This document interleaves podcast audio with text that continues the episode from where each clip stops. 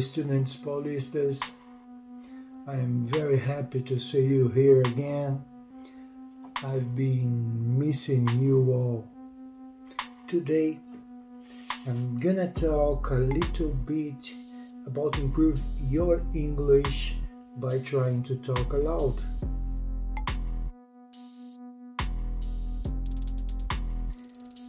That's easier than you think because we don't need to do anything but communicate ourselves with people which talk another idiom using simpler words forming phrases to be understood by them.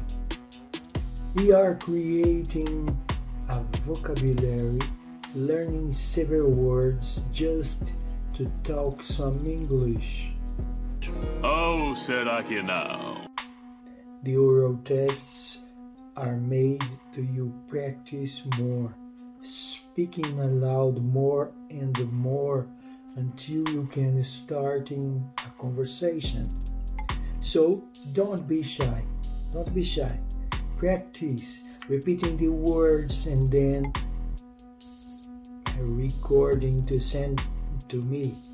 It's not important if your pronunciation be a little different.